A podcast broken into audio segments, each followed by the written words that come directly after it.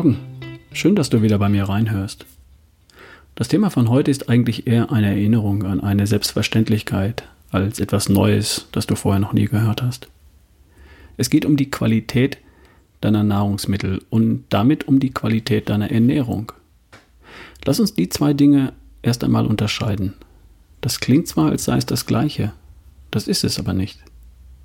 Unter Qualität deiner Ernährung verstehe ich in erster Linie, zu welcher Art von Lebensmitteln du greifst, Marmelade oder Frischkäse, Rührei oder Brötchen, Karotte oder Ananas und auch in welchem Verhältnis du bestimmte Lebensmittel zu dir nimmst, wie viel davon und wann. Beziehst du deine Energie aus Kohlenhydraten oder aus Fett? Isst du ausreichend Gemüse? Das wäre in der Schule eine 4, ausreichend.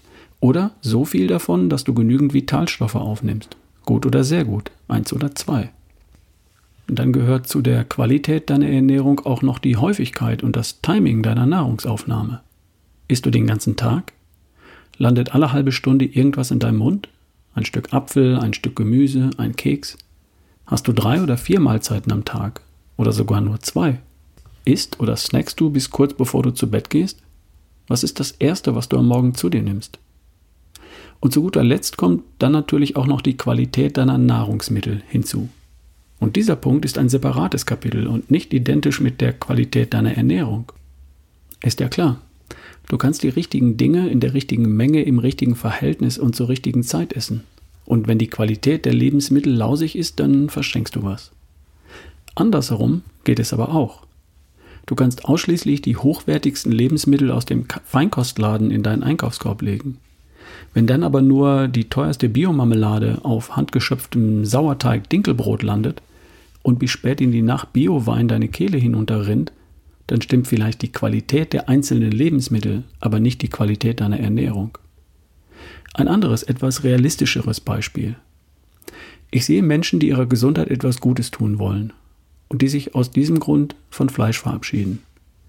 Wenn sie die fehlenden Kalorien dann aber mit Reis, Süßkartoffeln und Dinkelbrot kompensieren, was viele in der Praxis auch tun, um überhaupt satt zu werden, dann tun sie ihrer Gesundheit keinen Gefallen, weil sie dann das Verhältnis von Eiweiß, Fett und Kohlenhydraten weiter in Richtung, Richtung Kohlenhydrate, sprich in Richtung Zuckerstoffwechsel verschieben. Versteh mich nicht falsch.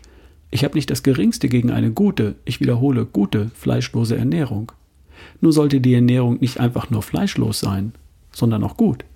Und da kommen dann noch andere Kriterien hinzu. Der richtige Brennstoff für deine Zellen, viel Fett, weniger Zucker. Das vollständige Sortiment der essentiellen Aminosäuren. Die gute oder sehr gute Versorgung mit allen Vitalstoffen, Vitaminen, Mineralstoffen, Spurenelementen. Omega-3 statt Omega-6 Fettsäuren und so weiter. Es gibt Menschen, die schauen nur auf ein Detail und vergessen darüber das große Ganze. Und andere übersehen die Details. Aber so kompliziert ist das alles gar nicht. Mach dir keine Sorgen. Ich möchte hier nur grundsätzlich mal den Unterschied klar machen. Es gibt einen Unterschied zwischen der Qualität deiner Ernährung und der Qualität deiner Nahrungsmittel. Der Sweet Spot ist die gute Mischung aus beidem. Also fangen wir ganz oben mal an und schauen uns erstmal die Ernährung als Ganzes an.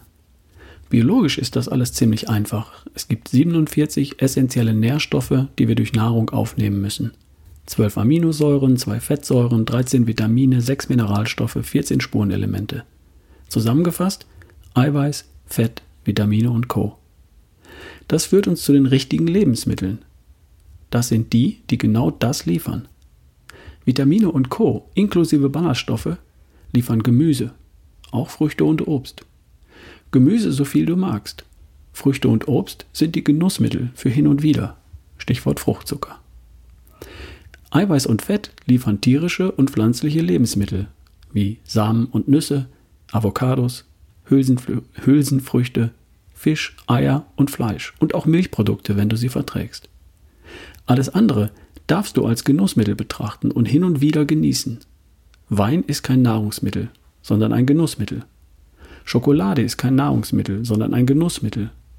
Nutella und Marmelade sind auch keine Nahrungsmittel, sondern Genussmittel. Dein Körper kommt ohne Wein, ohne Schokolade, ohne Nutella und ohne Marmelade aus. Glaub mir, es funktioniert. Was nicht heißt, dass du das nicht auch mal genießen darfst.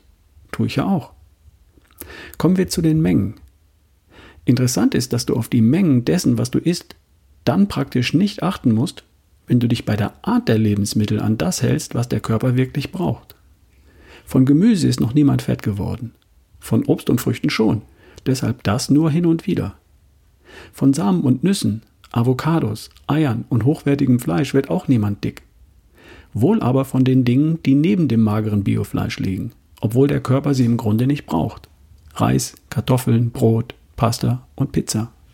Also mehr von den richtigen Lebensmitteln, mehr Gemüse und die Beilagen besser beilegen, also weglegen. Dann das Timing. Zwei oder drei Mahlzeiten am Tag reichen dem Körper völlig aus. Vorausgesetzt, diese zwei oder drei Mahlzeiten enthalten alles, was der Körper benötigt. Eiweiß und Fett, Vitamine und Co. Wer mit Brötchen und Marmelade in den Tag startet, sollte sich nicht wundern, wenn er zwei, drei Stunden später wieder Hunger bekommt.